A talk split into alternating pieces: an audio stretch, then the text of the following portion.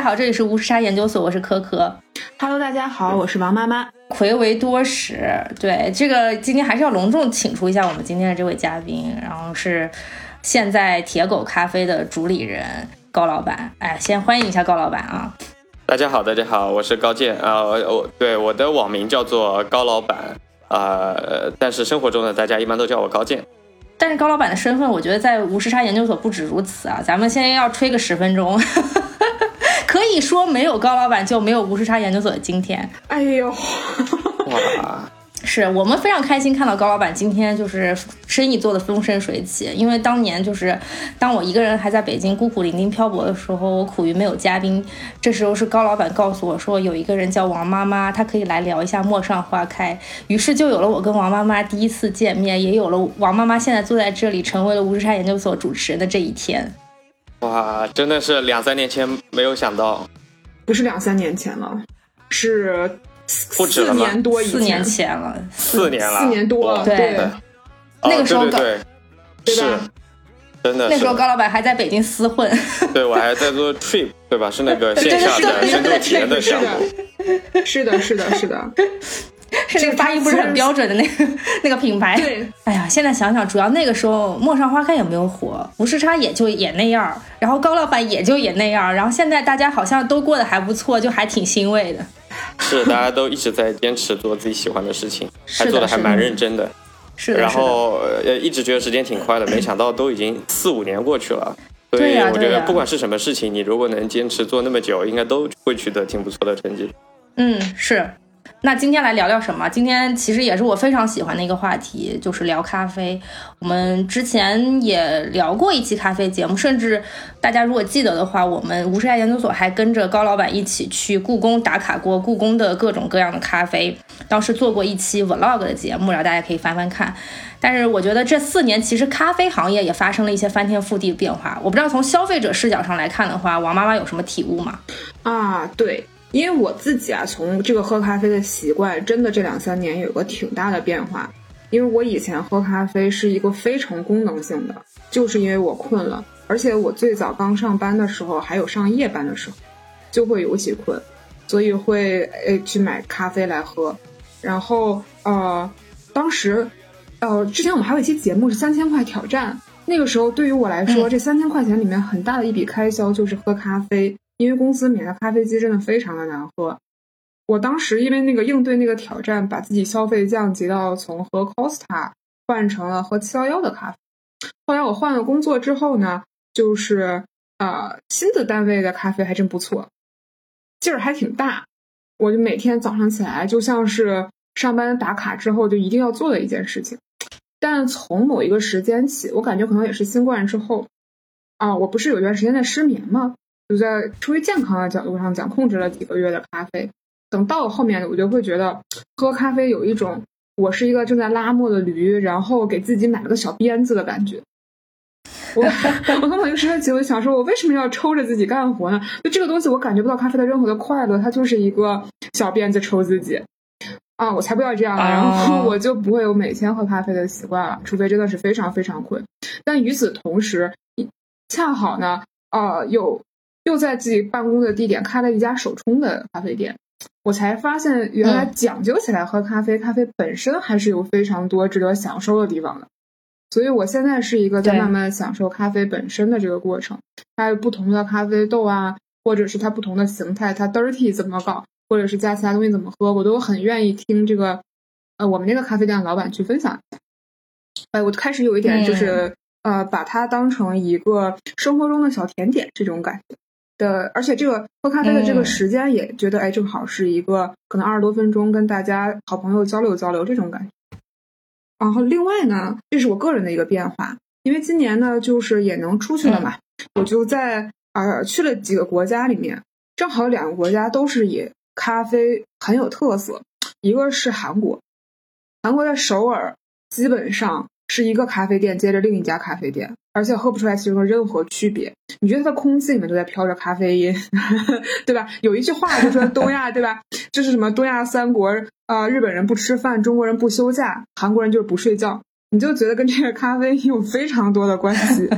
而且他们进去之后喝的咖啡也能选的种类是非常少的，而且他们一般都会有比较成熟的电子的去点咖啡的机器，所以你就咔咔一点也很快，就流水化作业拿到咖啡，然后端起来就走。感觉韩国人真的是视咖啡如命。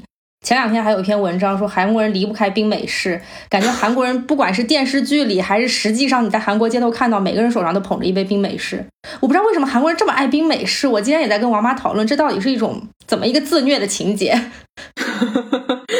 便宜嘛，我觉得啊，可能跟他们的呃年轻人的生活方式关系很大。一方面呢，他们的生活压力会非常大，对吧？就韩国很卷嘛，工作会超级忙。我记得那时候在咨询公司的时候，韩国的 office 是唯一一个比上海 office 更卷的地方，就他们可能需要超级大量的咖啡因摄入来振奋。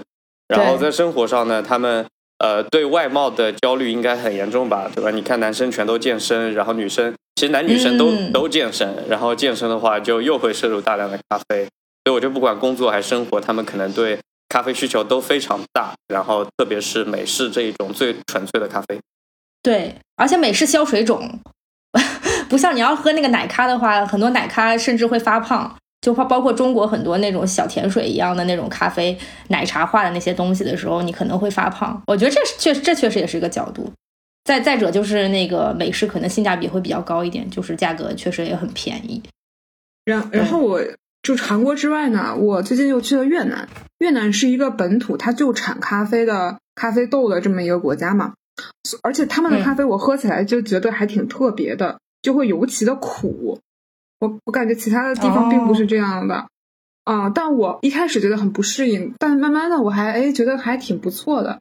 他们也有自己的花活，还挺离奇的啊，就是有一种咖啡叫鸡蛋拿铁，这个真的是嗯嗯是的，你可以去搜一下，他在那个胡志明非常有名，它会有那种真的就是。蛋融在上面，然后它还会跟吐司一起蘸着吃，就很神奇。它上面如果你不把它搅拌匀的话，上面会非常甜，但底下又特别苦。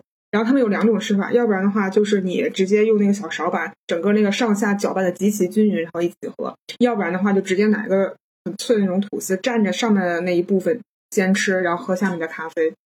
总之，就有很多很奇怪的花活，他们也会把那个，因为也还挺。我感觉不是所有人节奏都这么快，他们会又是在东南亚的地方，就是开出一个露露天的那个露台，大家都坐在上面，然后往下可以看到街景。啊，包括可能不是越南本地人，就是呃，像欧洲人也挺，欧美人蛮爱去越南的，他们很多人就坐在上面待着，就是另外一种喝咖啡的方式。你说的是咖啡公寓对吧？就那个哎，不是咖，还不只是咖啡公寓，是的，对，胡志胡志明还有一个叫咖啡公寓的地方。就是离那个他们的市中心非常的近，就是有一个很大的一片楼，它的那一面全都是咖做咖啡的，所以在晚上会有那种很奇观化的场景，很多人去小红书打卡，就是那个也是，他甚至现在那个连上那个电梯，它好像是九层还是七层，就是电梯在一楼是要收费的。哎，那高老板，那个越南的咖啡在整个咖啡世界里的这个。越南咖啡豆在整个咖啡世界里大概是什么一个位置？它的产量非常高，占比还挺大的。就是呃，咖啡大致分为两类嘛，阿拉阿拉比卡和罗布斯塔。阿拉比卡就是我们公认的品质比较高的咖啡，一般精品店都会用这种咖啡。它的主要产地是巴西和哥伦比亚，就是南美洲，这个也是比较传统的一种咖啡豆。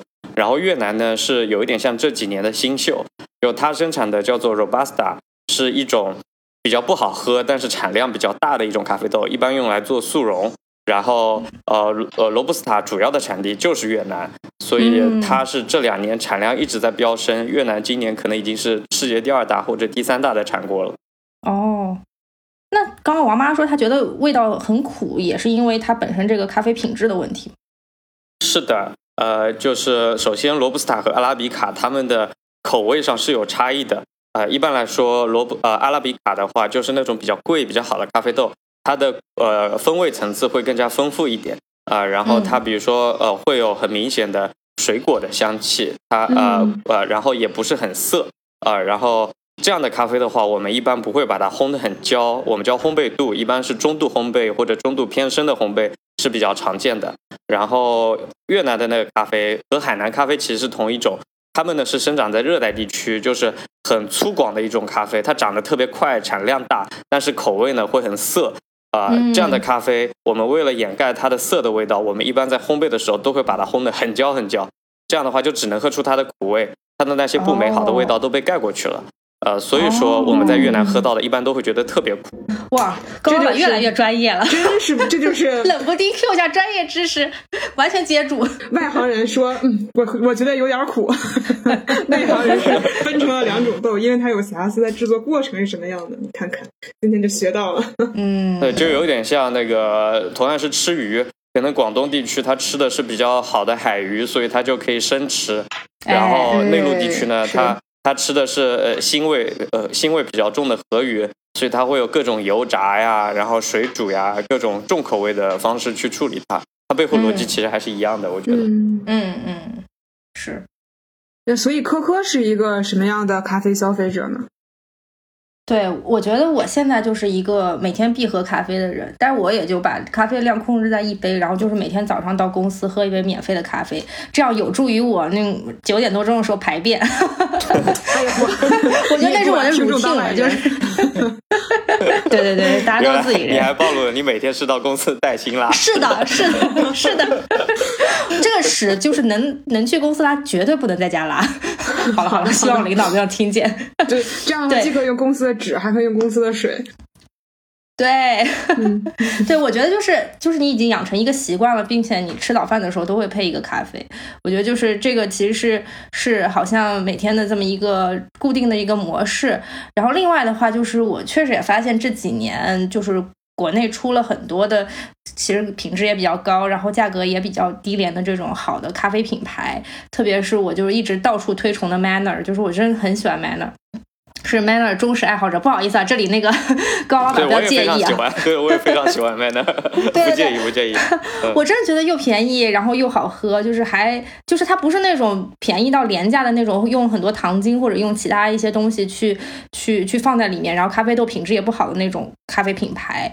呃，我觉得它就是整体性价比也很高，然后甚至就是嗯，就是就王妈知道，就是我每次都会自己带一个杯子，还能减五块钱。对对，这个就是我的乐趣所在。对，然后另另外的话，我觉得我平时也是一个挺喜欢打卡，就是北京的，不管是北京啊，还是上海啊那些呃比较有名的或者比较小众的那些咖啡馆，然后有的时候会去参加咖啡节。虽然咖啡节现在越来越妖魔化了，但是有的时候你还是会觉得说喝到好的那种特调的咖啡，还是会特别开心。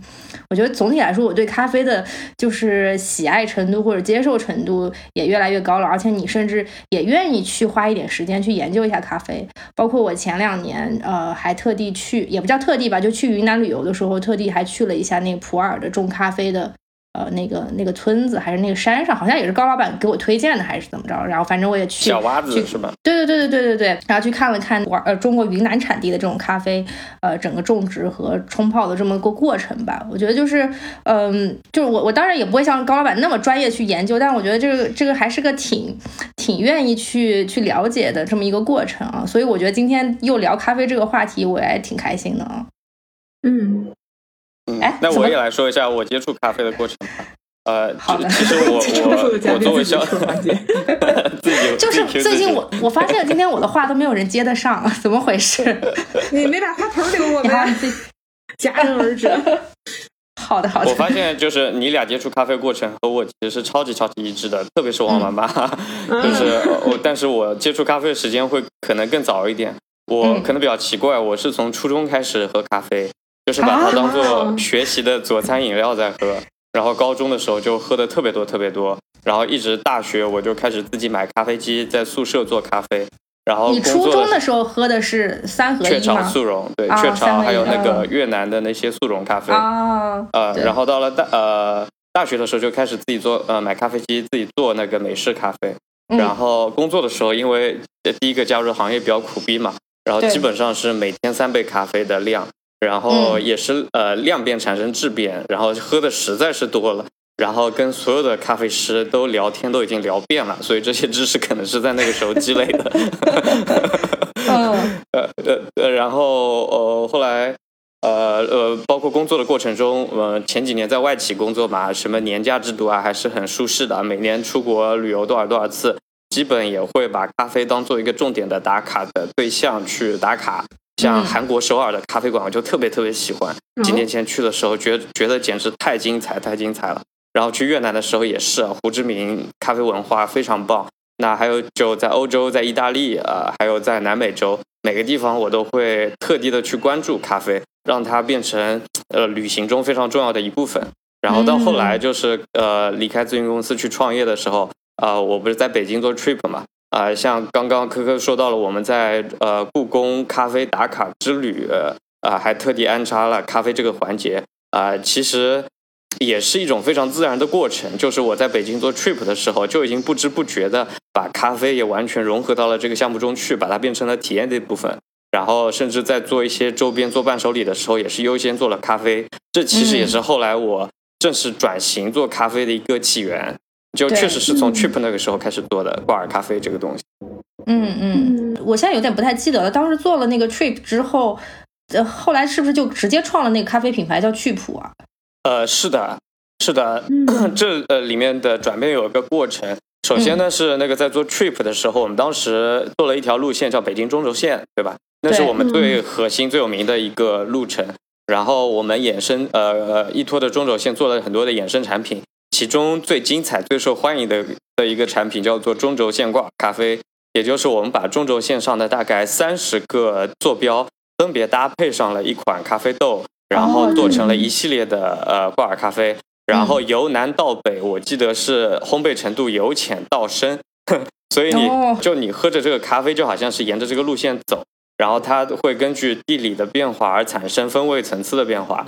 就是我们希望把这两个呃两条线串在一起，一个是北京的各种中轴线上的串起的北京城的故事，另一个呢就是咖啡风味这个东西。大家原来只是觉得这个苦啊那个不苦，那我们就是一下子三十款不同咖啡罗列在你面前，让你逐渐喝出它的层次。就你有对比了，才能喝出它的呃差异嘛。啊，这个是我做的第一款咖啡产品。然后后来那个 trip 这个项目就遇到了疫情嘛。对，对吧？就这种线下旅行东西，碰到疫情啊，我当时就跟团队呃聊了一下，就做了一个彻底的转变，就是我们完全不考虑继续做旅游行业了，因为当时就判断出现这样事情之后，可能哪怕疫情结束了，三五年内这个市场也只是在一个复苏的过程，它是不可能继续在原来的盘子上继续增长的啊。我们觉得在这样的市场做下去没有意思，就彻底转型。那我们就去看转型转什么。那当时跟身边的朋友也聊很多，其中又跟字节的朋友聊到，那个时候字节电商正处在非常初期的阶段啊，还是在今日头条上面卖货。那我就想试一试字节电商啊，然后呃看了一下身边有什么货能卖嘛。那当时就看了两个东西，一个是汉服，一个是咖啡，最终就选了咖啡。用的供应商就是我们当时中轴线挂咖啡的供应商，就直接拿来就卖了。因为跟老板、跟工厂都很熟，然后产品自己也很熟，就直接上线。然后我我我对东西我很熟，我就自己露脸，自己来拍视频，自己来讲。结果我们上线就变成了抖音咖啡销量的第一名，然后就自此开始了咖啡创业之路。对，然后品牌的问题，因为我们当时英文名叫 Trip，啊，我们还还是想呃保留下这个品牌，所以又给它注册了中文名趣普，就以趣普咖啡的名义在线上销售。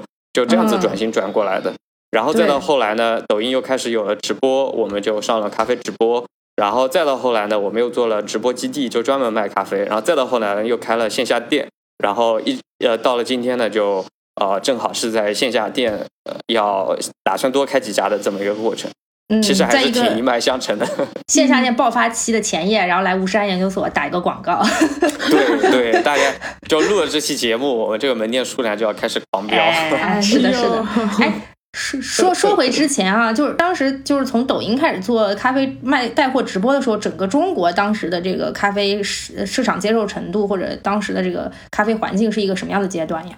那个时候应该还是呃，还是瑞幸正在闹丑闻的那个时候。哦，就是二一年左右，是不是？对，二零年、二一年的样子。嗯嗯嗯。呃，我们应该是二零年的八月、九月正式登录字节呃那个呃今日头条和抖音开始卖，然后一直二零二一年应该一直都是销量第一。呃，然后那个时候线下店应该还没有太多的呃新闻吧？可能到二一二年会有 Mand 和 M Stand 这些公司。融资的消息，对吧？大家当很觉得很匪夷所思，为什么 M Stand 六家店还是七家店能估值六到七个亿，一家店一个亿的估值？然后 Manner 呢就开始狂飙，呃，然后其实一直到去年，包括现在，咖啡门店都还是一个挺火的概念啊。当然有很多早期的咖啡品牌现在已经消失了，比如我们二零二一年刚上线做挂耳咖啡的时候，那个时候还有个品牌叫做石萃，石萃甜甜圈挂咖啡，对吧？他也是的，对，他也融资了一千万，然后呃也那个做了抖音的投放，也开了线下店。但是大概一两个月前，他好像已经完全把店铺全都关闭了。然后我们也见呃，这这这几年过程也见证了永璞从非常稚嫩到那个非常成熟的这么一个过程，也真见证了三顿半。三顿半对刚刚出来的时候，他他也在卖挂耳咖啡，甚至我们早期的包装都是对标三顿半的挂耳咖啡来设计的。然后它的呃那个小罐子就开始爆发，然后到现在呢，小罐子好像已经变成了。速溶咖啡行业的一个标准包装，对吧？像什么瑞幸、星巴克，全都在做小罐子。对，所以我们还是经历了呃这一波的咖啡，完整经历了这一波的咖啡热吧。嗯嗯，其实你们也算是呃受益于瑞幸对于市场的一波教育，是不是？我觉得是有受益的，就是瑞幸这一波让咖啡就彻底变成了一个非常大众的饮料。嗯呃，然后呃，一更重要的一个，我觉得是养成了大家啊咖啡点外卖。就这么一个消费习惯，对对对，啊，对，你想在几年前，呃，大家在做咖啡创业的时候，全都是围绕着星巴克来做的，因为它是行业标杆，大家的认知就是三十块一杯门店非常优美的环境的咖啡，呃，然后瑞幸是比星巴克更便宜，对吧？然后像阿拉比卡什么比星巴克更贵，都是以它为那个基石在做衍生、做差异化，然后现在呃，行业基石已经完全变了，变成了瑞幸。就变成了十五块到二十块钱一杯外卖咖啡，不用堂食，然后口味呢得是甜甜的，然后大家开始围绕着瑞幸来做各种差异化和各种创新。对对，呃，大家心中的标准线已经变了。对，我记得以前还有个说法，说咖啡就是不能点外卖，咖啡得要 现现场拿到那杯咖啡，然后感受到那个豆子的香气的那一刻才是完整的。我现在发，我现在发现大家点外卖已经成为了一种很习以为常的事情，好像就很多事情都被变被瑞幸重新定义了。是的，是的，对啊，然后他也彻底让那个咖啡成为了呃，就是。以前你还记得吗？就是可能几年前我们在讨论咖啡赛道的时候，大家都会来聊咖啡渗透率这个问题。呃，就中国人均咖啡的消耗量会不会上升，一直是被存疑的一个问题。大家说不会，因为中国人的咖啡因摄摄入主要是靠茶的，对吧？就像那个什呃什么美国人不吃米饭一样，中国人也不会喝咖啡的。但是现在已经没有人讨论这个问题了，因为大家认为。中国这个曲线是正在飙升的过程中。哎，这个不仅是一线城市对吧？就是即便是就是三四线城市，它也是有这样的消费习惯出现。是的，是的，这也是有一个很巧的事情，就是呃，我因为前几年因为那个疫情在北京不好找办公室的问题，不是也是因为巧合回到了老家嘛？然后我老家是浙江的一个县城，叫浙江安吉县。然后很有名的一个县城，对，没想到就我们这边成为了中国咖啡第一县，就是我们才四十万人口，拥有四百多家咖啡店，我们这边的咖啡店密度其实已经超过了上海，对，超过上海变成全国第一，所以我原来一直以为就是自己是从一线退到了二线、三线、四线，是吧？就没想到自己是冲到了咖啡第一线。哎，安吉为什么会开这么多家咖啡店啊？嗯，这是个很有意思的问题，就是呃，首先呢，就是我认为，呃，咖啡的人均消耗量也好，拥有量也好，肯定是跟那个人均消费水平、人均收入是挂钩的，对吧？嗯。那呃，我们在看中国的经济形态的时候，其实不能以城市的大小去把城市做一个简单分类，还要去看人均人均收入啊，特别还要扣除掉房价的因素。那如果这样一看的话，其实全中国最富裕的地区是苏州、无锡，还有那个太湖边上的这其他几个城市，对，对吧？那我们这边咖啡消耗量高，其实不不应该觉得奇怪，因为这边的人他其实就是有钱。我我们这边是小地方，只仅仅是因为人口少而已。你看看我们这个县才四十万人口，我们这个地级市才三百万人口，人真的是太少太少了，放在哪里都是个微不足道的一个城市。但是你看，人均消、人均收入、人均消费、人均 GDP，这一切数字都非常靠前。所以说，在这样的环境下，它其实，在消费领域，它是能够起到一个引领的作用的。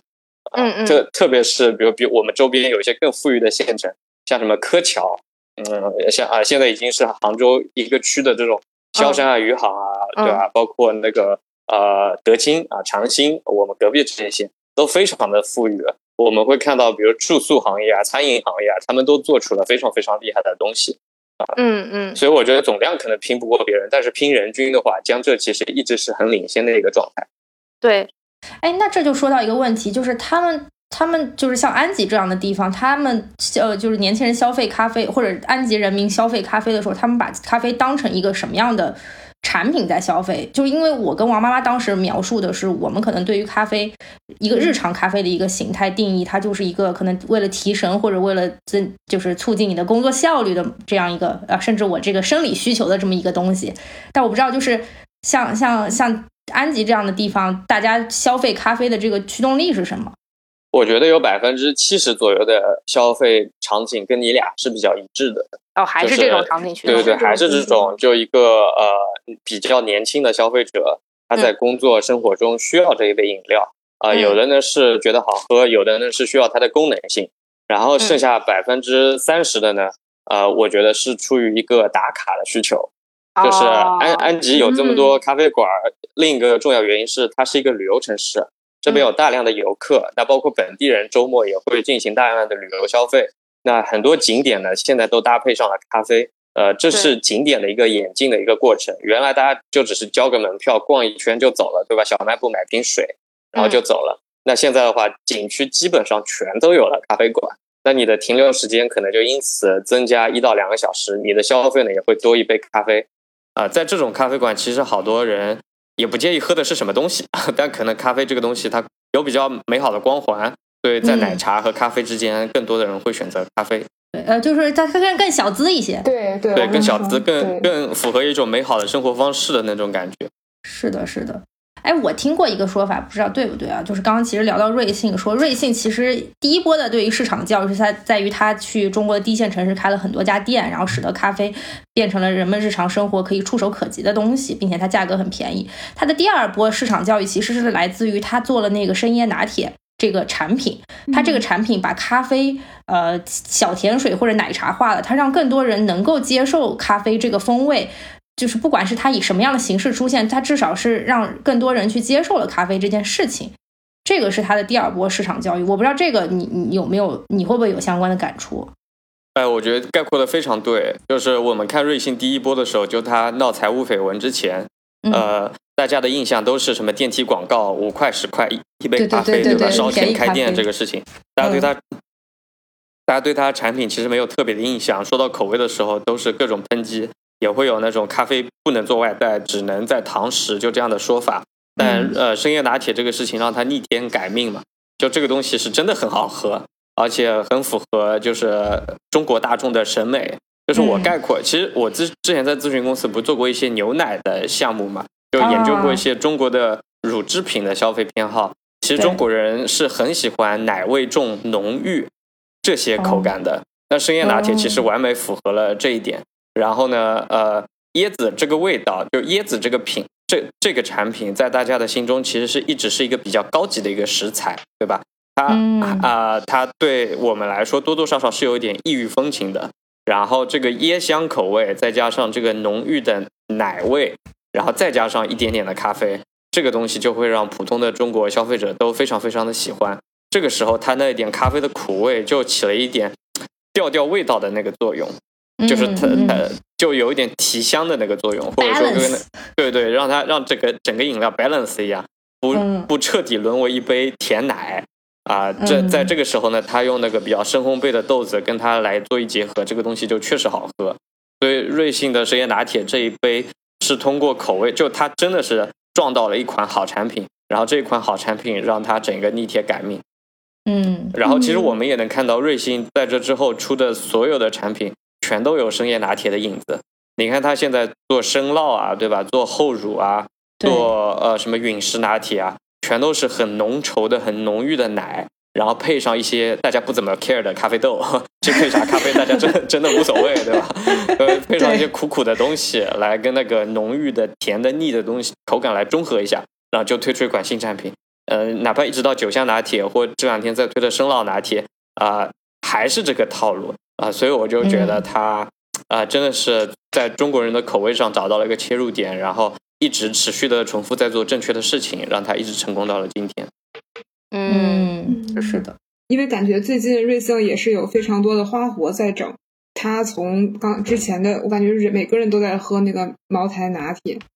昨天我在写这个提纲的时候，还有一个热搜叫“瑞幸回应和迪奥联名”，虽然他是在否定，但是这个时候他突然间和一个奢侈品品牌还联系在了一起，就感觉中间有非常多的这个动作。那高老板看的话，你觉得这种品牌动作你怎么去看这个事情？我觉得瑞幸它就是已经到了这个阶段了，就是我们看第一阶段，它在那个。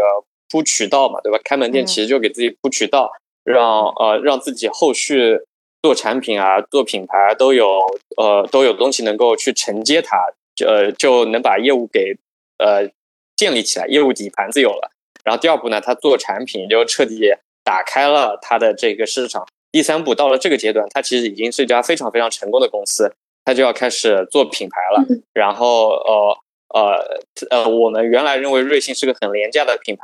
但我们现在基本都会觉得它至少是一个值十八块钱、二十块钱一杯的咖啡的品牌，对吧？嗯。下一步它可能会继续提价。其实除了呃线上的这些品牌活动之外，我们如果留心去观察瑞幸的线下店的话，我们会发现它这几年开的店已经是越来越大，装修越来越好了，俨然一家星巴克的样子。我不知道你们有没有留意啊？啊，比如说我身边大概已经我们这个县城已经有了八家瑞幸咖啡。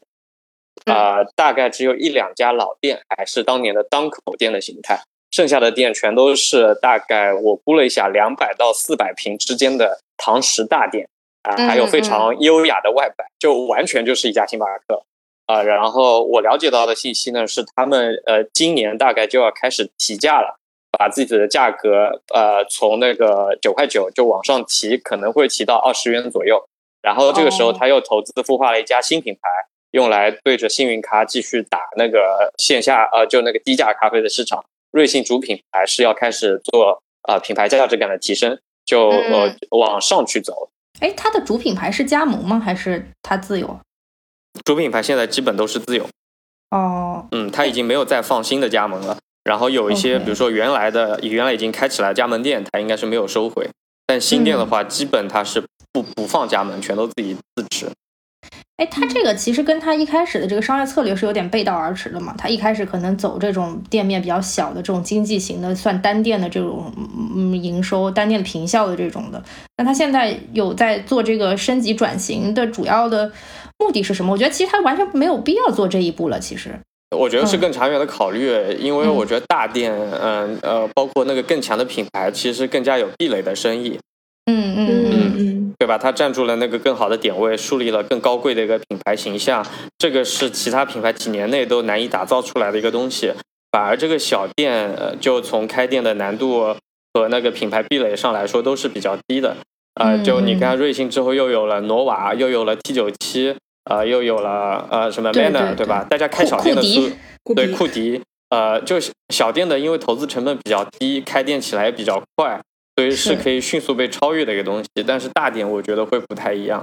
是是，呃，可能还是要拉开一些产品线的一些差距吧。就包括他其实有意的在做一些，我我不知道，就是去年好像还是还是今年吧，也也有一款叫那个龟下，他那个龟下是龟下吧？是他做的龟下，龟夏对，是他做的。啊，对啊，花魁，花魁，对，对对对，说说那个是李国庆怒骂说他们把豆子全部买掉了，就是是李国庆说我自己买不到那豆子，全都被瑞幸买掉了。他那个是用黑杯子装的嘛，就是也其实我觉得他也有意在做一些，可能从现有的产品线上拉出来一些相对比较高端的一些品线，然后也去可能试探一下在消费者对于这些事情的接受程度吧。是的。瑞幸它其实一直在做各种方面的创新，比如在豆上，在奶上，呃，就各个方向突破。其实我们会看到它每周几乎都有那个新的一些话题出现嘛，对吧？嗯。然后就哪个爆了，它可能就会放大一下。比如之前果咖火的时候，它也出了很多果咖，咖啡豆那个时期也出了很多呗。今年春季的时候火的是茶咖，对吧？然后。只不过是这个里面九香拿铁这个是最最最最最爆的，让我们全都记住了它。但我发现 九香拿铁这两天热度有点下去之后，它马上又推那个呃猫和老鼠的那个呃生酪生酪拿铁，对吧？他一直在呃，我觉得可能是很多个产品团队同时在做，大家排期上，然后呃，我觉得他像是在内内部孵化下一个网红爆品一样，就一直在做，一直在做。嗯嗯，是的。您正在收听的是无时差研究所。无时差研究所的粉丝群已经开通啦！你只需要在微信搜索“无时差研究所”同名公众号，就可以找到入群的方法。添加无时差研究所管理员二维码，管理员通过后就可以拉你入群啦。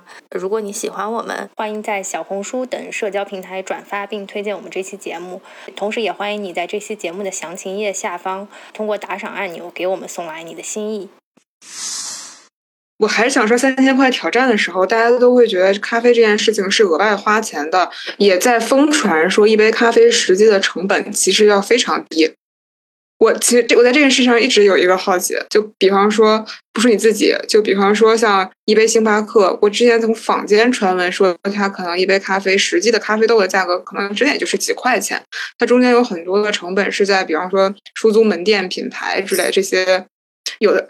从消费者角度上讲，就是有的没的的事情上，这个是真的吗？就是它具体的这个一杯咖啡的成本是怎么去构成的？我觉得咖啡豆的成本是几块钱，这个肯定不对，因为它应该不到一块钱。贵的是奶是吧？呃，我们还是把消费品跟那个门店的餐饮服务分开看嘛。就是它门店毕竟卖的是一杯现制咖啡，所以它大头一定是在房租、人工这些东西上面。它的物料成本占比是很小的。如果你想要便宜的咖啡的话，你买咖啡机、买咖啡豆跟牛奶自己在家做，对吧？那这个物料成本大家都算得出来。一一一咖啡豆你零售的价格，你拿到手可能用来做一杯咖啡的量大概是三四块、四五块的样子。然后奶的成本的话，你买最好的二十块钱的牛奶倒成一杯，那成本也就五块六块，对吧？那加起来物料成本不就八块九块嘛？这还是纯零售的价格。那他们供应商的价格肯定就更低，所以在这个基础上，你支付的都是门店服务的价格，包括租金、装修、员工、水电这些东西。嗯，那所以咖啡店目前盈利状况到底是什么样的？你刚刚说的那个十岁那咖啡，嗯，它为什么会关掉呢？呃，我觉得它可能，假如说从创业公司的角度去看的话，我觉得没有给用户提供比较独特的呃价值，所以它跟其他的所有的品牌难以进行一个区分。在这样的情况下，你就跟瑞幸、跟 Manner 就直面硬刚，就正怼，那这个生意确实是做不下去，嗯，对吧？你跟他们没有差异化，那你这个时候用户凭什么来买你的东西呢？包括你开了门店之后，你的东西也跟他们没有差别，那那那你肯定做不过已经有的产品呀。所以，我觉得给用户能否提供独特的价值，还是对一个新品牌来说最要紧的事情。哎，那我们说到这里，就来聊一聊铁狗到底提供了什么不一样的价值？收回了高老板自己的生意。对，铁狗很顺滑。哎，真顺滑。铁狗，呃，第一家铁狗开其实很巧合嘛，就是因为我们团队从北京搬到安吉这个小县城之后，那个时候安吉还没这么多咖啡店，我们的选择依然只有瑞幸跟星巴克，所以我们就喝不到 Manner 这样的咖啡。就是我我我是很喜欢 Manner 的咖啡，我觉得低价品质嘛。那我们一个从北京搬回来的创业团队，每天都要喝。你要我喝星巴克，我肯定不甘心呢。然后你要我自己做呢，真的很麻烦，做咖啡还挺烦的，就是很脏啊。然后我们就想着，那我们不如自己来开一家店吧。一方面呢，可以拍拍抖音素材，对吧？毕竟我们主业还是在抖音上卖咖啡豆。然后第二，呃，第二呢，就是白天这个呃咖啡店也可以用来招待招待朋友，以及满足我们团队自己的日常的咖啡需求。就这么开出来了，然后那个开了之后，其实发现县城里面跟我们这样的小年轻人还挺多的，大家都想要买实惠好喝的咖啡，所以那个店生意一直都还挺火爆的。然后火爆了之后，我们就正儿八经开始呃研究门店这个事儿，那就觉得要不要好好把它当一个业务来做，那最后就就就做了。然后我们给用户提供了什么不一样的地方、独特的价值，我也想了几点。第一个其实是门店的稀缺性。啊，就这个上面我们是有一定的呃先发优势的吧。比如说啊，像安吉这样的小县城，在我们刚开的时候，呃，就两家瑞幸，两家星巴克，没有任何其他的咖啡品牌。那这个时候，其实谁在这个街上开了店啊，谁就掌握了一定的流量先机，对吧？因为像 Manner 什么的，根本在至今在安吉这种地方还没有出现，Manner 至今没有下沉到县城这个市场。对啊，然后。我们当时产品很简单，就是 Manner 做什么，我们做什么。我们给自己的定位就是县城的 Manner。然后呃，县城跟上海的差别是人口密度是比较低的。上海有那么多写字楼，县城没有写字楼。县城我们这边办公楼，呃，好多还是四层五层的呢，偶尔有那么几几座摩天大楼，空置率都还挺高的。所以呢，我们同样三公里范围内喝咖啡的人口要比上海低很多啊，所以我们没有办法像 Manner 一样一天做到四五百杯、七八百杯，通过薄利多销来降低价格。但是我我没有别的办法来降低价格，比如说我们的房租很低啊，在上海一间咖啡店，呃，一间普通的，比如说愚园路上精品咖啡，一个月房租四万块钱那是打底的。那我们在安吉开了一家，呃，第一家店其实才七个平方的一家档口店，我们一个月的房租是八百块钱。嗯，那那你想是不是一下子就把呃成本降下来非常多？然后呃呃，我刚说了，限制咖啡就店里面做的咖啡，它大部分的房呃成本是呃装修、房租和人工。那我们其实，在装修和房租上面就已经省掉了超级多。那人工的话，呃，对于前几家店来说，我们大部分的人力是可以复用的。比如我直播的员工可以去做咖啡店的设计，去做咖啡店的。呃，采购做咖啡店的 HR 对吧？我只招了一个咖啡师，剩下的所有的店长和总部该做的职责都是由我现有的员工来承担的，所以我们的运营成本也很低。所以说，我们把咖啡价格也定得很低，我们的美式是八块钱，然后拿铁是十七块钱，啊，就依然能。但是我们所有的原料呢，又用的非常好，因为我们本身自己是卖咖啡豆的，我们我们自己就是源头厂家啊。然后呃，牛奶呢，我们也采购了最好的，我们用的是明治牛奶。在这样的情况下啊，在用户看来，就是我们呃跟瑞幸做到一样的价格，但是更好的咖啡啊，所以这个就是我们给呃用户的一个最根本的一个价值感。嗯嗯，呃，本质上就是便宜啊，性价比高啊，然后在这个基础上呢，我们再衍生一些差异化的产品，以及做一些品牌定位上的差异。所以就是打主打一个性价比。对我们的出发点，我觉得本质就是性价比，呃，或者说质价比嘛，嗯，就是用户得觉得这个钱在你这儿花的值，对吧？就比如说我们十七块钱一杯拿铁，瑞幸可能才九块九，但他觉得我这个十七块更值，那我就觉得这个事儿是这个这个东西，这个这个这个产品是真的在市场上是会有竞争力的。嗯嗯，对，嗯，但是也是因为你第一家店选在了安吉嘛。那如果现在我也知道，我们也知道高老板现在已经离开安吉走向世界了，现在已经进入咱们一个大城市了，来到杭州了。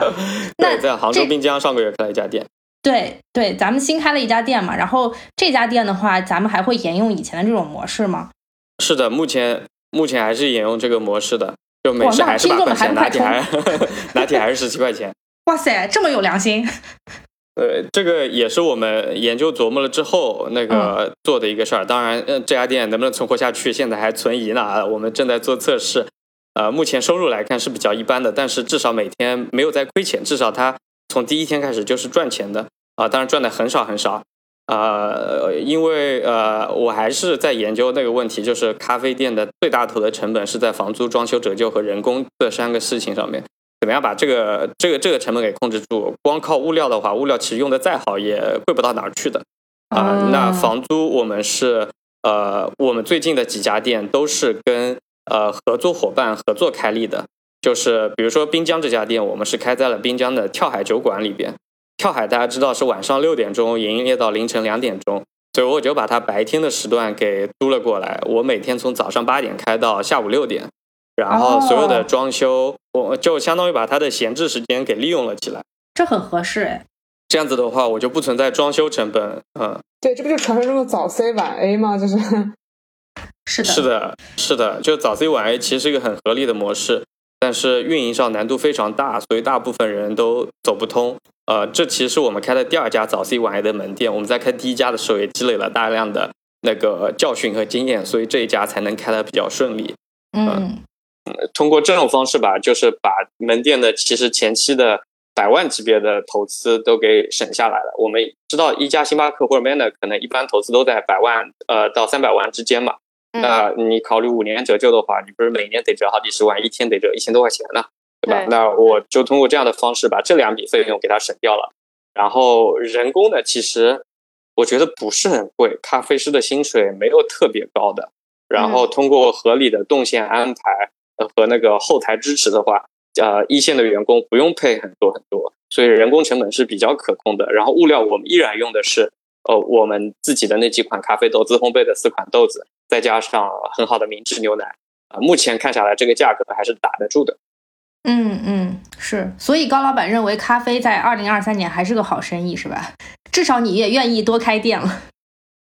对我，我我会觉得我做了早 C 晚 A 这家门店的尝试之后，呃，我会发现来找我的酒吧还挺多的，呃，就说明这个需求在这个问题在市场上一直没有一个很合理的解决方案。那我就觉得我就可以来做这个事儿。我已经开了两家早 C 晚 A 了，然后开成功了一家，开失败了一家。我觉得我会继续去尝试。然后除了早 C 晚 A，其实我还开了其他的门店，比如说呃安吉，我们这家日销八百杯的店，我们是开在呃一个酒店大堂里的，就是把一个四星级酒店的大堂咖啡吧给它承包了下来，改造成了我们的铁果咖啡，这个也帮我解决了前期重大投资的这个问题。对，这是这是啊，是的，因为我我们站在合作伙伴，也就是站在酒吧和酒店的角度来看这个事情的话。他们对于这个非主营的业务，其实投入是比较有限的，或者说他们的老板的心力是比较有限的，他不可能为了这个事情去彻底研究这个行业，然后呃很用心的去运营它。然后咖啡呢又是一个极度卷的行业，并不是呃你你要不是非常用心的去运营它，还真运营不好。呃，并不是你买了咖啡机、买了设备，美团外卖一上架，立马就会订单来的。像我们合作的这个大酒店这一家，他之前是自己开。结果在冬季淡季的时候，就会出现一天只卖三杯咖啡、四杯咖啡这样的情况。然后我呃变成铁果咖啡，我们来开之后，我们在装修上没有发生一点点的变化，也没有呃增加一点点的家具，就是没有在环境上花一分钱，只是改了设备、改了产品、改了运营，然后反正我们做到了一天七百到八百倍这个样。嗯嗯嗯。嗯，所以就让我觉得我们在做的事情还是挺有价值、挺有意义的，所以今年还会继续做下去。嗯，所以是不是可以理解，咱们基本盘在安吉打得很扎实了，然后之后就是可以啊，咱们试一试玩玩票这种，去大城市看一看。倒也不敢玩玩票，其实大城市这个呃滨江这个店真的还挺意外的，就是我我我事实上在我的计划中完全没有要在大城市开店，我是觉得在县城开店还挺好的，就是。呃，以前因为我也在上海和北京一直工作嘛，然后身边交流的可能也是这些大企业的同事，那包括我以前做咨询也是帮最大的这些企业的业务部门、战略部门做咨询，所以我知道大家是怎么在做业务规划的。就在大家看来，这些都都呃，比如安吉这样的地方都被称为下沉市场，对吧？嗯啊，都是属于县城。那我们比如说一个呃，比如说举个例子。一个欧洲的某一个新锐咖啡品牌现在进入中国了，他们同事呃也是他们的负责人也是我认识的，所以我们早期交流过他的业务战略。那他们的思路肯定是先开上海啊，下一步开成都、北京、广州，对吧？下一步是重庆、长沙，然后再下一步是二线城市，可能是苏州、无锡啊，然后最再下一步可能开到呃县城，比如安吉。这个 exactly 是 Manner 正在做的事情吧？就大家的逻辑是。很一致的，就是不停的从上往下走的一个路径。嗯，呃，但是可能因为我是安吉人，以及我最近回到这儿生活了一段时间，我现在觉得消费品，大家不能忽视这个人均收入跟人均消费这个指数啊。所以县城，特别是江浙地区和广东地区的富裕县城，现在是一个被大企业忽略的一个市场。嗯，是的，就是就安吉到今天都还没有 Manner，呃，没有 没有瑞幸之外之外的靠谱一点的咖啡品牌。就就在我看来，这是很匪夷所思的事情。嗯啊，就如此富裕的县城，都都没有这些东西。呃，所以呃，我原来思路就是，我安吉开完了就去浙江其他的县城开，然后去苏州、无锡这些县城开，去绍兴开。甚至我这次在杭州为什么会开店，是因为我去绍兴考察市场，我想在柯桥开，想在绍兴开，然后。路中途不是要开两小时车嘛？然后我想 中间是滨江，滨江开了个跳海酒馆，我一直挺喜欢的。我去喝个酒休息一下，结果呢就在那儿跟那个酒吧的工作人员聊起来了，然后就把这个事儿给聊出来了。结果两周之后我们就开业了。哦，就真的很巧合，我们这个这家店完全不在我们的业务规划中，真的真的是喝酒的时候聊起来的事情。哇塞，这这也说明老板财大气粗。但刚刚我听我可是听出来了，这高老板嗯，这个心里非常有底啊。刚刚这种价值百万的、价值千万的商业机密都在我们节目里说出来了，因为他先发优势很明显吧？这是机密嘛？我觉得哎。可能是我不小心说出口了，那都剪了吧，剪了吧，剪了吧，千万不要让大家听到。这段很重要，这可不行，这可不行，这马上我就那你们这个免费节目也太超值了吧？对，这听到这里要收费了啊！大家，大家那个，大家这样吧，大家就是听到这里，然后去杭州、去安吉的，就去高老板店里买十杯咖啡，怎么样？然后报吴山研究所，知识付费吧。对对对对，做一个知识付费啊！付费了，咱也没法在这个时候收钱了，对不对？咱们就只能说支持一下高老板的事业。哎，但我的问题就是，那你现在对吧？呃，不，不管是说 Manner 哪一天会来安吉，或者说咱们现在已经只身前往了像杭州这样。一线城市，你总有一天会面对着，呃，这些大品牌、这些连锁店的竞争。你你有对于那一天有有一些计划或者打算吗？你觉得到那一天的时候，你还有什么嗯优势，或者你你有什么能跟他们直面抗衡的能力吗？对，今天前半段其实一直在讲性价比的问题。其实我一直觉得，就性价比是一个呃基础性的东西，就它是一个前提。只有我把价格降到了十五到十八块一杯。我才有资格跟 Manner、跟瑞幸去竞争，对吧？对。呃，在这个情况下，然后呃，我们会去想，我们跟他们怎么实现差异化，怎么来竞争。其实目前从结果上来看的话，其实我们安吉这家店隔壁就是瑞幸啊，对面有库迪，然后边上有两家不知名的连锁，什么本来不该有，然后还有呃还有那个喜茶、墨酸奶、霸王茶姬啊。这么大家想，对对对，我我们其实是在安吉最 C 位的一个地方。事实上呢，我是竞争最激烈的地方，但我们竟然还活下来了，还把幸运咖成功熬倒闭，把幸运咖幸运咖弄闭店，幸运咖现在就已经关掉了。就是他我们开了，然后幸运咖也开了，我们当时慌的一批。后来啊，幸运咖被我弄倒闭了。然后呃，我们也会不停的总结嘛。那我们凭什么能在这样的竞争中不说胜出吧，至少活下来？我觉得首先。呃，产品上面还是要过硬的。第一，我们要做专业的咖啡。就呃，我我我其实，在做这些东西的时候，是把品牌和情绪价值放在最后面的。我觉得是实打实的，这个东西本身要做到最好，可能是理工男的思路啊。就是呃，首先我们看现在的咖啡市场这么卷啊，所谓做的很专业，但大家有没有发现，就这个卷都卷到了一个点上，就去研究它的咖啡豆和它的那个萃取。就会说，我这个是什么咖啡豆，我这个是什么咖啡机，然后你的前段喝到什么，中段喝到什么，尾段有什么尾韵，就是一下子就拔得太高，太超前了，就感觉连真的北欧人跟日本人喝的咖啡都没这么讲究啊！大家觉得这个是专业的，但是在我看来，这个是学术的，这个已经不叫专业了。我理解的一个专业的消费品，那是消费者需要什么，你要从他的体验去考虑去设计它。比如说，我觉得一个很荒谬的设计就是。为什么除了星巴克之外，没有门店能够提供小杯、中杯、大杯、超大杯这些东西呢？嗯，你有没有发现这个问题？对啊，瑞幸瑞幸不能提供，是因为它是由全自动咖啡机做的，看他们一摁，那就出来一杯什么东西，它不能随便的给你调。还有就是星巴克能够做呃什么这个 decaf 那个换咖啡豆了，那个加一个浓缩了，然后再再加两泵糖浆，有那么多的自由 DIY 的选项，为什么其他咖啡店就不能做呢？其实呢，是因为他们的信息系统、他们的员工素质、他们的呃产品能力是做不到这些东西的。基本上大的连锁全都是全自动的咖啡机，配方是啥的，摁一下就出来一杯那个东西，对吧？嗯。啊，还有就是比如说点单的过程，包括外卖的过程，呃，我我觉得这个过程的流畅体验是很重要的。我们都说了，现在咖啡基本盘已经从从堂食咖啡变成了外卖咖啡。那如何让用户很顺利的点外卖，然后很快的送达，以及外卖包装是好的，不洒掉的，啊呃，以及快速的，呃，以及不是过度包装的，我觉得这些其实都是所谓的产品的一部分，对吧？那这个东西，我觉得大部分精品品牌就没有在上心研究，甚至他们还坚持不做那个外卖啊，甚至呃，其实在我看来是好多独立品牌，如果只是一个主理人、两个员工的话。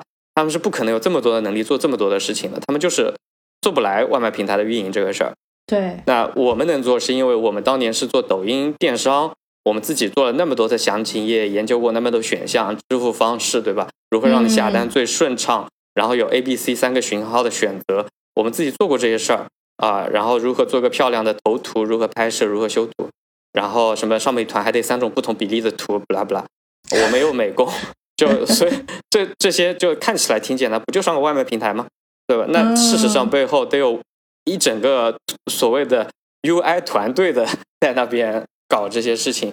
才能让你在小程序上很顺畅的选到一款你想要的咖啡，并且有你要的杯型，你有有你要的冰块选项。我觉得这个是专业化的体现啊，包括那个呃，真的像国庆期间店里面超级忙碌的时候，有没有顺畅的扫码点单呀？员工到底是送餐呀，还是到吧台取餐呀？就各种各种细节，我觉得在网上认识你，然后到进入你的店，到那个付款、喝完离开，这整个过程都是属于。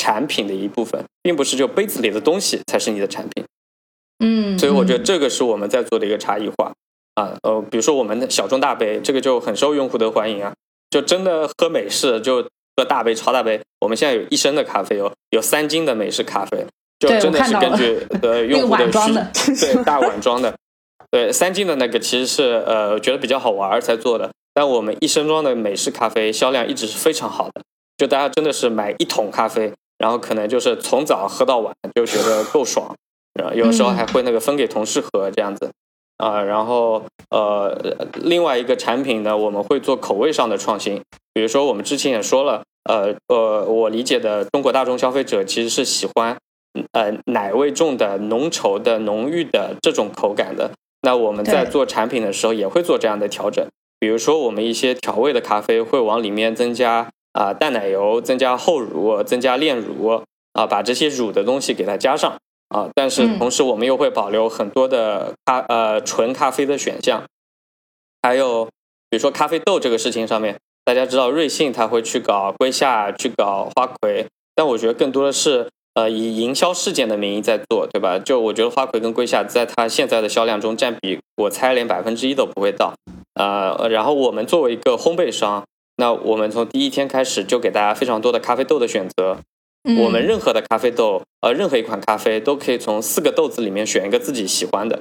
然后我也知道大家对咖啡豆其实没有什么认知的，就是普通消费者对咖啡豆没有认知，所以我特地选了四款差异非常大，你一口就能喝出差别的咖啡豆让你选，啊，就是从酸到苦四个不同的选项。这样子的话，我觉得我在做对市场的第一步教育，就是让大家真的能喝出咖啡豆的差别，知道咖啡豆是不一样的啊，或者说知道烘焙程度这个东西，有些烘的深的就是焦焦的，不不酸的；有些烘的浅的呢，就是淡淡的，然后会有一点酸的。这样的话，未来啊，大家才会就喝的越多，懂得越多，而不是一直在原地踏步啊。所以我就觉得我们在做的一个是杯型的选择，一个是咖啡豆的选择。其实就已经比其他的咖啡店专业了很多了。嗯嗯嗯，其实后续比的是精细化运作的能力，是吗？是的，是的。呃，因为咖啡到了这一步，如果我们要和头部的几个大品牌去比的话，一定是要非常精细化的运作，然后在这个基础上再做差异化，才能够脱颖而出。嗯嗯。然后我们在这些呃专业度全都具备的状态下，我们的品牌的特色其实有非常强的。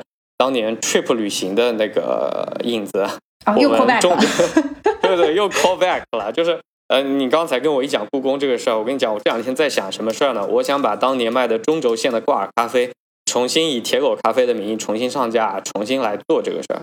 哦，啊，你看当年我做那个中轴线挂耳，纯粹是出于我自己对咖啡的热爱，对吧？我我我做，我就是喜欢三十款不同的咖啡豆，我觉得沿中轴线一直走喝。但这个不同口味，这个太棒了。那现在你看，其实咖啡豆的差异已经变成了我的品牌的标志之一。那这个时候，我再把三十款咖啡豆拿回来做成一个挂耳咖啡，其实非常能品体现我的品牌特点。嗯啊，然后呃，我们的文化属性呢，又是品牌属性，又是非常强调在地文化的啊。这这真的是跟我们过去的经历是强相关的。哦，我包括做去步旅行，包括自己在呃环游世界的过程中。尝各地的咖啡，尝各地的风味，就是我觉得咖啡它应该是能够代表一个地方的在地文化，所以我们在做产品设计的时候都会强调在地文化这个点。我们在安吉之今年夏天最火的一款咖啡是安吉白茶拿铁，就是我们把那个白茶粉呃添加到了咖啡中去，然后又通过呃各种乳制品的调制，让它的口感达到最佳。然后白茶和绿茶和普通的日本抹茶喝起来是很不一样的。呃，白茶是淡淡的，是浅，呃，你可以理解为是咖啡豆中比较浅烘焙的那一种，就是淡淡的，呃，然后不能太浓稠，然后你要呃呃慢慢的去品它。然后日本的抹茶呢，一般都是很轻的叶子嘛，所以它的苦感会很重，涩感会很重，所谓的茶味会非常重啊。所以就这个白茶拿铁喝起来和抹茶拿铁就完全是两种口感。啊，今年就卖的挺好的。然后我们还把我呃莫干山安吉这个地方的一个本地的土凉茶，就是我们夏天喝的一个东西，叫做六月霜，它是一种草本植物。我们也把它做进了一款美式，因为它是偏清爽这个口感的，我觉得跟奶咖搭配不太好，但是跟黑咖搭配就挺好的。嗯，这个东西一直到现在都卖得很好，因为我发现杭州滨江年轻人真的很爱冰美式，然后各种衍生出来的冰美式也很受欢迎。所以在做的过程中，会想把各种在地文化、当地的食材啊，包括现在我们要做南瓜、冬瓜这些东西，都结合到我们的咖啡中去，就是让大家在喝咖啡的过程中，也会像王妈提到的那个旅行的时候一样，就能呃真的尝到能具有这个地方特色的咖啡，然后呃你日后回想起来这个地方或回想起来这杯咖啡的时候，都能想到你在这边的一段啊经历、一段旅程。我觉得这个是。我心中一杯完美的一个咖啡的状态。嗯嗯，是听得出来花了很多心思啊。嗯，确实是，呃，这么多年我都没想到，我们故宫 咖啡之旅到现在已经有四五年的时间了。那我我们在走出安吉之后，也把这个事情在杭州做了一款杭州的限定，但是我们没有用很传统的桂花、荷花这些元素，我做的是滨江限定，因为滨江是互联网中心。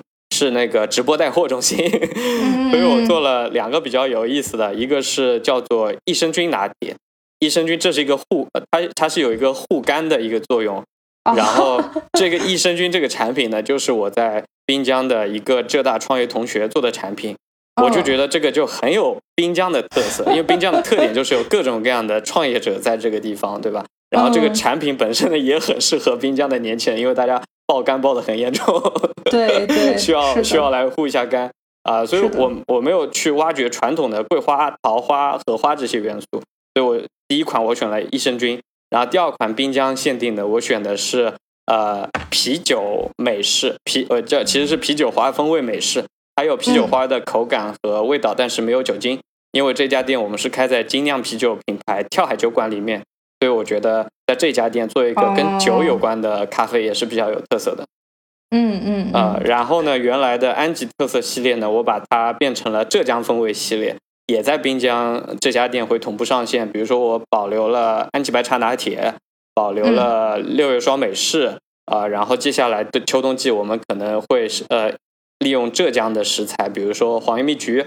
啊，比如说那个临安的山核桃、核桃这些坚果元素来做我们的冬季的饮品，呃，我觉得我们还是站在杭州，能够呃利用到江浙地区的很多文化元素和很多很棒的食材。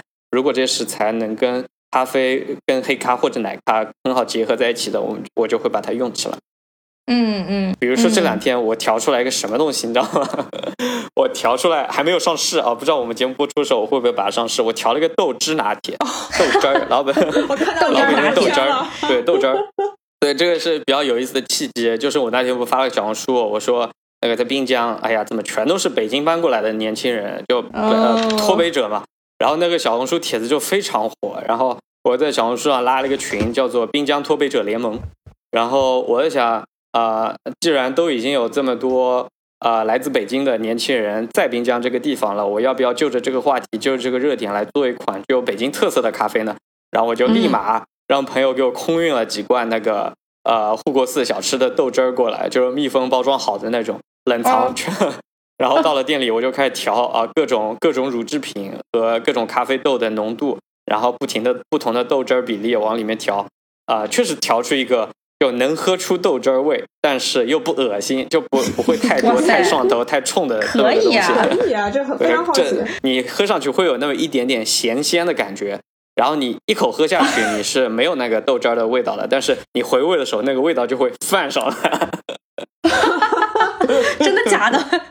好我是很爱喝豆汁儿的人啊，我不爱，啊，我超爱，我至今好像都没怎么喝过豆汁儿，对吧？我就喜欢喝豆汁儿，我就喜欢喝豆汁儿，非常快乐。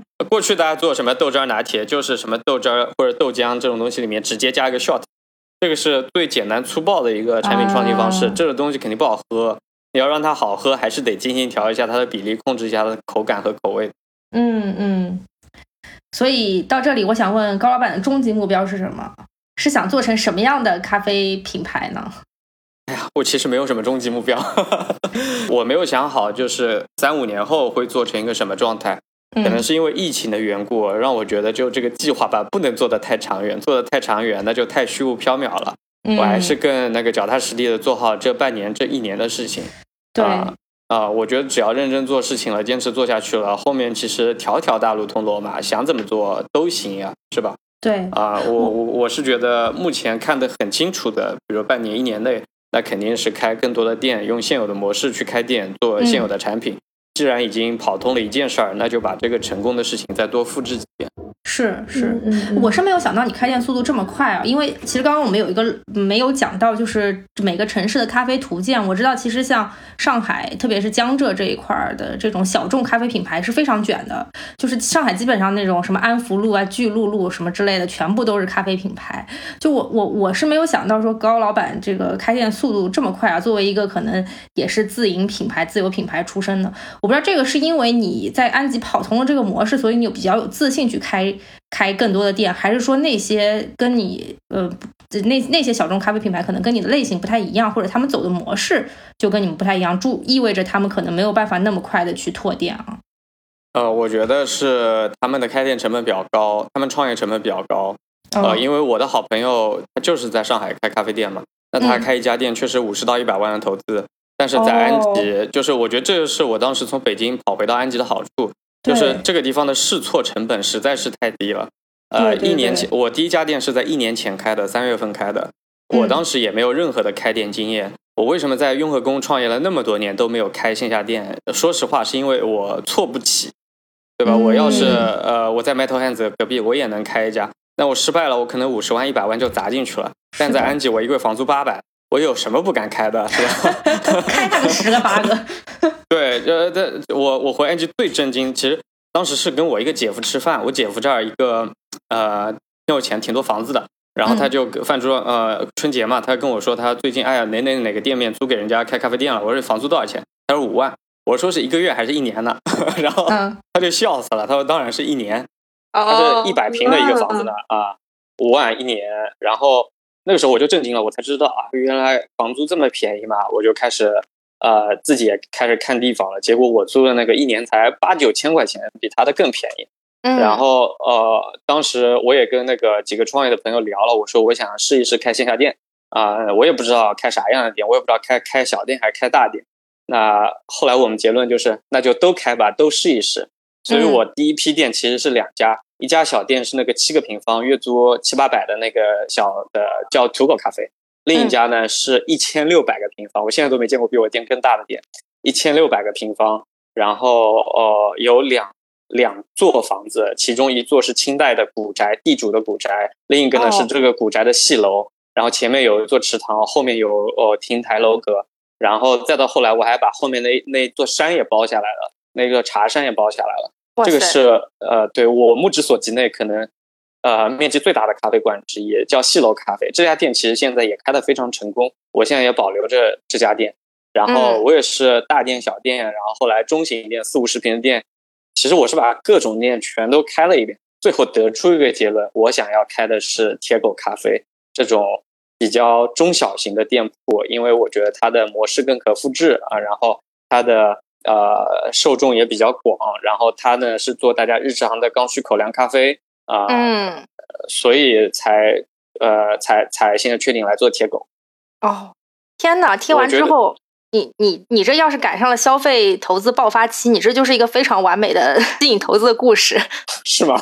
对，我觉得很合理啊，逻辑很自洽。对我，我觉得就是在北京、上海那个做创业的那些人，真的。呃，就是因为你的犯错成本太高了，所以导致你没有办法很快的迭代，对吧？像我这边，我开家店，我觉得不对。比如说我第一，我不是说我现在已经是第二家日咖夜酒了嘛？嗯我去年开过一家日咖夜酒啊，嗯也是在人家酒吧里开的。那开了就发现各种问题啊，那两个月之后就关了呗。对对对，啊，那如果在北京这样子搞一下，你这个团队可能就元气大伤。在、嗯但是在这儿我就负担得起这个试错成本。就八百了，不就？对这个对对啊，这边犯错成本很低嘛，所以就是我会发现小城市创业也有这个好处，就是早期的时候你真的是想咋做咋做，就有一种当年在北京车库创业的那种快感，就是你没有太大的负担，所以在这个时候你一切的迭代都会变得很快。像比如说这个八块十七块钱的定价，我们也是无数次调价后，最后才定的这个方案。我刚开业的时候，我一杯美式是二十多块钱，一杯拿铁是二十七块钱哦，啊，呃，但是也是后来不停的碰撞迭代出来，然后才想通了今天的这个业务逻辑。嗯嗯，不错，为你开心。谢谢，也欢迎大家来安吉创业。安吉是创业孵化基地是吧？对，我觉得是一个特别好的创业试错的地方，因为我也说，首先这边成本低，这个房租真的是太低了，就忽略不计啊。嗯呃，然后呃，然后第二方面呢，这个地方的市场挺好，对吧？对你说有呃这边人均收入这么高，就是比内地的什么成都啊、重庆啊都高多了嗯啊。这、呃然后呃关键在这样的情况下，你没有竞争对手。你如果在成都开、重庆开什么，你隔壁都是 Manner Amsterdam 的 Teams，你也抢不过人家。但是在安吉、在浙江的这些小城市，你其实没有什么竞争对手，Manner 还不知道在哪儿呢，还还远在上海啊，还远远不知道你这个地方呢。啊，嗯这个我觉得就很适合小团队猥琐发育，对吧？对你像我们在安吉，安吉呃呃摸爬滚打这么久的时间，其实我现在已经开了大概十家店了啊然后关了一些店啊，然后嗯开开关关，不停的学习迭代，所以我发现我去杭州开店的时候，就感觉已经很成熟，嗯，是吧？事实上我才开店才对，就很自信，就内心就还挺踏实的，因为各种坑我觉得我都踩过，所以我嗯还心里比较有底气一点。嗯，期待你杀回北京的那一天啊！北京，嗯，也也也可以不用吧收入有，点低也。北京，好吧北京我，我特别期待，哎，我还是很怀念在北京的生活。是啊，我现在还在找你当年带我，就是故宫逛完之后去吃那家面馆叫什么，我怎么都搜不到了。有一天我我对，我们当时吃了一个特别好吃的，对吧？对就是那个景景山下来的那个边上，就莫名其妙吃了个特别好吃的，嗯，对，可能现在也也疫情也拆掉了吧，不知道。有可能，有可能。对，这这几年我感触还挺深的，我发现真的好多，真的就 exact 就就特定的是北京这个城市啊，是不是有好多人从北京离开？我感觉我在杭州啊，在安吉啊，就能碰到好多好多来自北京人，甚至在安吉我们都能建一个北京村了。你的豆汁儿拿铁就有销路了。哎，对，豆汁儿拿铁都能卖起来了。可对，能是因为这边那个什么数字游民啊，然后什么低成本创业啊，这些还比较火。是的，那你这确实很可以，你们人均收入这么高，但是房租什么的物价还又那么低，这是多么良性的一个生很良心的一个生市态场嘛，对吧？对呀就就对，是一个很好的创业生态。哦，那我这边最后再打一个广告，好吧？我帮我帮安吉政府打一个广告，啊，好嘞，好嘞，就是呃，因为我们这边是两山理论的发源地，绿水就是青山就是青山银山，所以这边的新哦农村建设呢，应该是全国做的最好的一个地方。就是呃，大家也知道，我们安吉的消费都是天价嘛，就是什么农村度假那些民宿啊、餐饮啊、咖啡价格都非常高啊、比如说我们这边最火的咖啡是深蓝咖啡，是六十八一杯；第二名是瀑布咖啡，是七十八一杯；第三名是我们戏楼咖啡，是四十八一杯。哇这大塞，家，呃，然后这边我们边上的酒店，什么悦榕庄，反正均价两三千，节假日两三万，然后英迪格也是这个价格，所以这边其实是一个非常好的一个市场。但是呢，其实我感受到身边优秀的创业者、创业伙伴并不是很多，所以其实很欢迎北京的朋友来安吉创业。我身边就有那个 Airbnb、滴滴，还有清华的同学来安吉开那个民宿，啊、开的非常成功，出手即巅峰。对，你想这边都是都是农家乐的水平，突然来一个清华的建筑师，你说你这个得多脱颖而出啊！对，真的是吊打。然后呃呃，然后呃，关键的关键是，我说我要给安吉政府打广告，我觉得这边的政府的、呃给创业者提供的营商环境真的是非常好非常好。嗯就是如果说大家是有兴趣来安吉开店的，我可以牵线搭桥，给大家提供免费的房子，免房租的房子，甚至政府可以出钱装修。哦，真的吗？对，但只要是有才华，对有才华的主理人，你希望来安吉开民宿、开餐厅，呃，因为安吉是是个旅游市场嘛，开旅游相关的业态，嗯，我也许啊，我不敢打包票，我可以帮你对接这边的政府，帮你拿到免费的房子和装修的补助和政策上的支持。哇塞，这期节目不止百万了。对，呃，对，这个其实政府也人脉在政府安吉，你知道吧？对，对，呃我我觉得毕竟政府也帮了我嘛。我当时在北京那个做直播基地，碰上东直门那波疫情，在东城区找房子找的特别不顺利，安吉政府直接给了我一层写字楼，让我做了二十个直播间，哎免费。呦，哎啊、呃呃，所以所以我就觉得我有必要做一下安吉的招商大使。嗯嗯，可以，是的，王妈，我们有必要去安吉马上咱考俩咱俩去安吉干啥呢？我刚刚已经在想呢。可以考虑一下，安吉这边今年最火的概念呢，应该是数字游民基地，就是那个 digital 哦 nomad，、数字游牧这个概念不是在疫情期间很火嘛？对对对，然后呃，以前的话，在国内大家一般是去哎海南和云南游牧，云南，但是会发现可能地理上面就太远了，所以安吉今年和去年就做了几个特别成功的数字游民基地。嗯，然后我发现好多以前麦肯锡的小伙伴啊，还有那个保洁的小伙伴啊，大家都会就莫名其妙地出现在安吉。然后我说你安吉干嘛？我说你是来找我了？他说不是不是，你想多了，他是来这边数字游民基地的。所以就通过这种方式，就汇集了一批来自世界各地的在这边远程工作的小伙伴啊、嗯我觉得这个形式特别棒，因为安吉算是个大农村、大山区，但是你想，我开车去杭州的，比如说去余杭未来科技城，只要半个小时的时间；我开车去上海虹桥就两个小时的时间。就是，当你真的需要在城里做一些业务的时候，这个大农村是离城市最近的那个大农村。然后呢，这个时候它成本又低啊，政府给你各种都包了，就让你安心创业，好好创业。所以我觉得这个环境还挺好的。所以你看，我今天，就我昨天晚上又从滨江回到了安吉啊，因为晚上开车回来，嗖一下就到了啊。嗯，然后我在安吉住几天，在家吃几天妈妈做的饭，然后过几天就又回杭州去。其实两边这个生活还挺方便。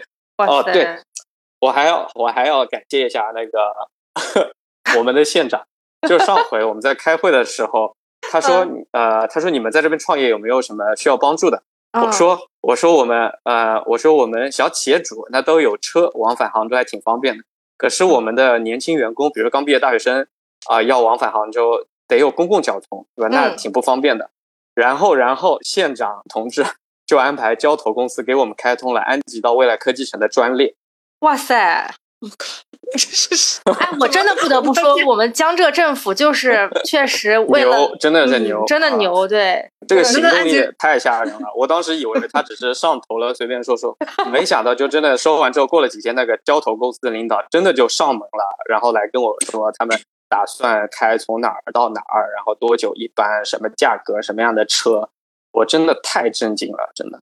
哇，这件事情真的很加分。啊，然后我我因为我当时也是提的很合理的建议嘛，我认为未来科技城是这几年国内创业生态发展最好的一个地方，对吧？嗯。那安吉其实又很缺人，那就需要有公共交通非常便利的交通，让所有的年轻人觉得这两个城市是融为一体的。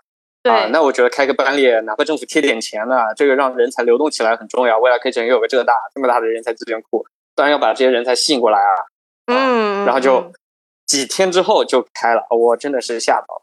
哇，这这很不错，这个这个还是非常体现中国政府的速度和效率。我想说，我跟那个我们跟高老板录完这期节目之后，安吉政府能听到我们这样的播客节目吗？从此以后，觉得播客是一个年轻人非常好的这么一个表达自我的平台。对然后，然后有一个播客基地在安吉，哎，对，这个真的可以做。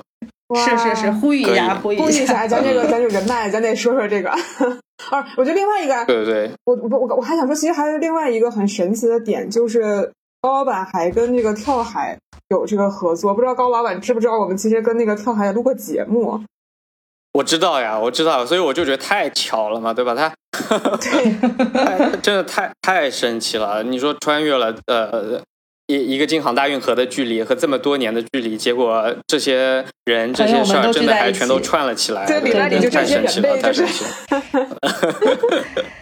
但为什么铁狗到现在都没有小红书账号，只有高老板本人的小红书账号？哎，呃，前天注册了，前天注册了。，我们一搜什么玩意儿？对我也 这不像你的风格啊！对，这这也是一个那个呃商标的问题吧，就是铁狗这个商标刚注册下来，所以我们将来所有的门店改名土狗。你知道土狗为啥生不下来吗？啊，土狗就国家商标局说这是骂人的话，就给驳回了。真的吗？对哦，好吧。我说你怎么没有沿用之前的名字呢？啊原来有这个问题我。还以为是因为你升级就了。这个。呃，这个理由特别荒谬，对，大家都以为我们哎从土变成铁，下一步是不是银狗、金狗都要来了？我真的是这么以为的。对，主要是呃那个商标的问题。毕竟我们嗯不是玩票的性质，还是要把它当一个品牌、当个业务好好来做的。所以我们呃，比如说以前也做过消费品，知道那个商标保护、版版权保护应该怎么去执行，所以我们比较早期就就把这个事儿给干了。商标申请其实是需要半年以上的过程，所以我们最近申请下来，是因为两月份、三月份就已经在着手做商标保护的事情了。嗯嗯，啊，我好像一直没有提我们滨江这家店在哪里。我 对，们你说一下具体的位置，是不是找到跳海就能找到你们？哎，对对，你找跳海就行了。跳海在杭州有两家店，我们是在跳海的第二家店，叫做滨江聚财路店。这家店就在哦五号线聚财路地铁站的上面，在阿里巴巴和网易园区的边上，所以我们有超级多网易的小伙伴在这儿喝咖啡。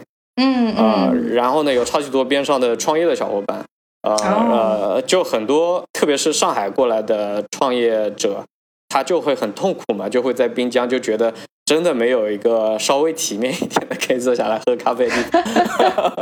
哦，滨江因为太太商，太就是太太那种，像当年的深圳了，你知道吗？对对对，就是太，全很 tech，嗯、很对对对对对很园区啊。啊，然后就没有一些有意思的东西，所以我我们跟跳海当时看中这儿是觉得我们就是要在这样一个冷冰冰的地方营造一些有人情味、有意思的空间。嗯，嗯所以呢，我们整个装修就显得跟整个周边环境非常不符，我们就搞得自己像在北京胡同里一样，但我边上 边上都高楼大厦。哦，而且我相信这里也有很多我们的听众，我相信是的啊，对我，很多听播客的人，是的，是的，啊呃，对啊，你看网易云就在我们边上嘛，对吧？嗯网易云嗯一定会有一大批，甚至那个呃这个这个节目在网易云上运营，我相信他都能听到这一期节目。所以我非常呃想要开这一家店呢，也是因为我觉得滨江聚集了一群我想要认识的朋友，不管是在创业的，还是呃还是在这个边上工作生活的年轻人，呃，我我还挺希望跟大家那个认识啊。然后包括我很多浙大校友嘛，其实我毕业之后从来没有在杭州生活过、工作过。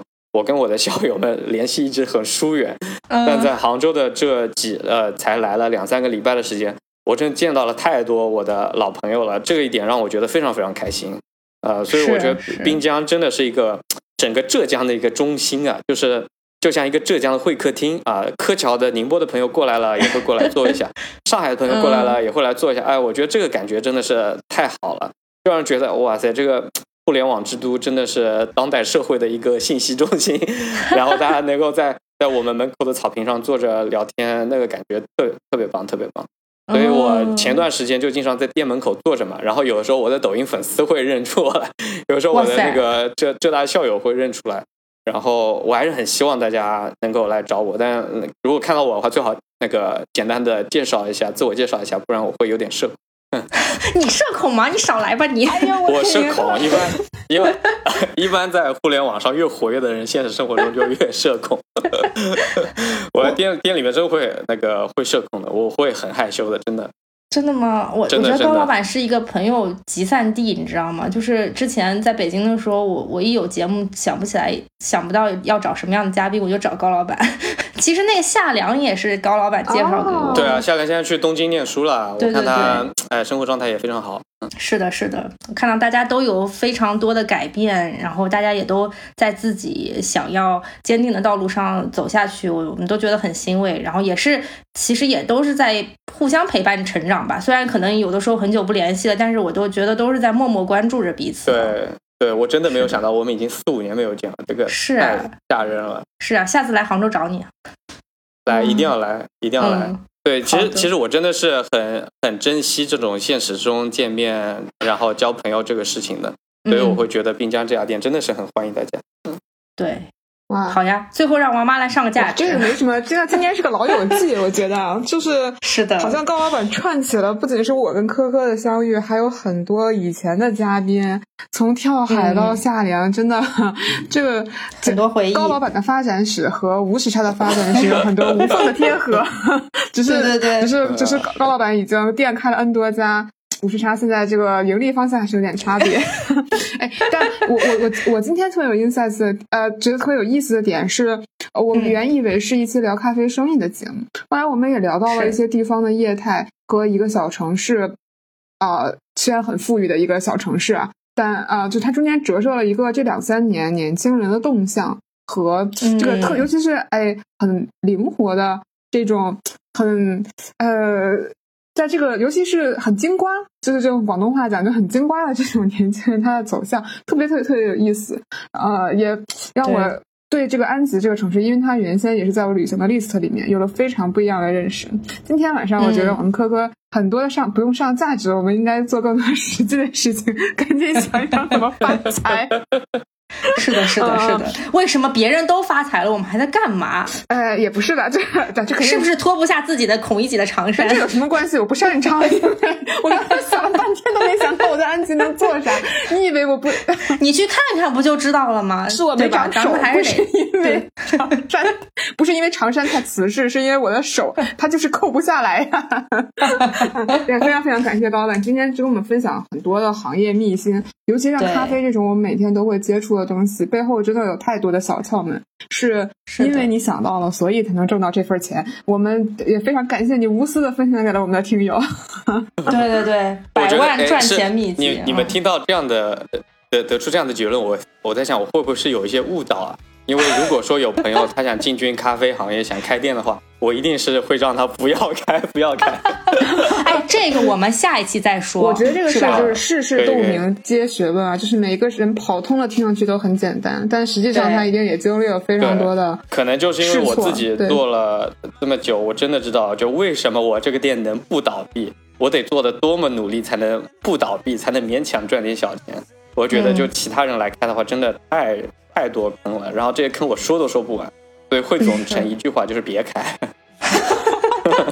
怎么回事？好吧，好吧。刚刚以为大家有什么？刚刚听了一个致富经，结果对，怎么回事？那我们去安吉做什么生意？请告诉我们。好了，开玩笑。开餐饮真的这这这真的是两个赚钱的事情，做住宿和餐饮真的可以赚钱。回头给大家表演一个在安吉做。民宿还亏了，还亏的人。好，那那个这样吧，大家有什么问题或者大家有什么想讨论的，也欢迎在评论区给我们留言。然后，呃，这个高老板在安吉和杭州的店也欢迎大家多多支持啊。然后也希望说高老板之后的生意越做越大啊。谢谢高老板来做客五十茶研究所，然后希望说之后有更多的机会，我们可以再再在线上沟通啊。好的，谢谢可可，谢谢我们啦。好嘞。好呀，谢谢。那今天节目就到这里啦，谢谢大家，拜拜。谢谢大家，拜拜。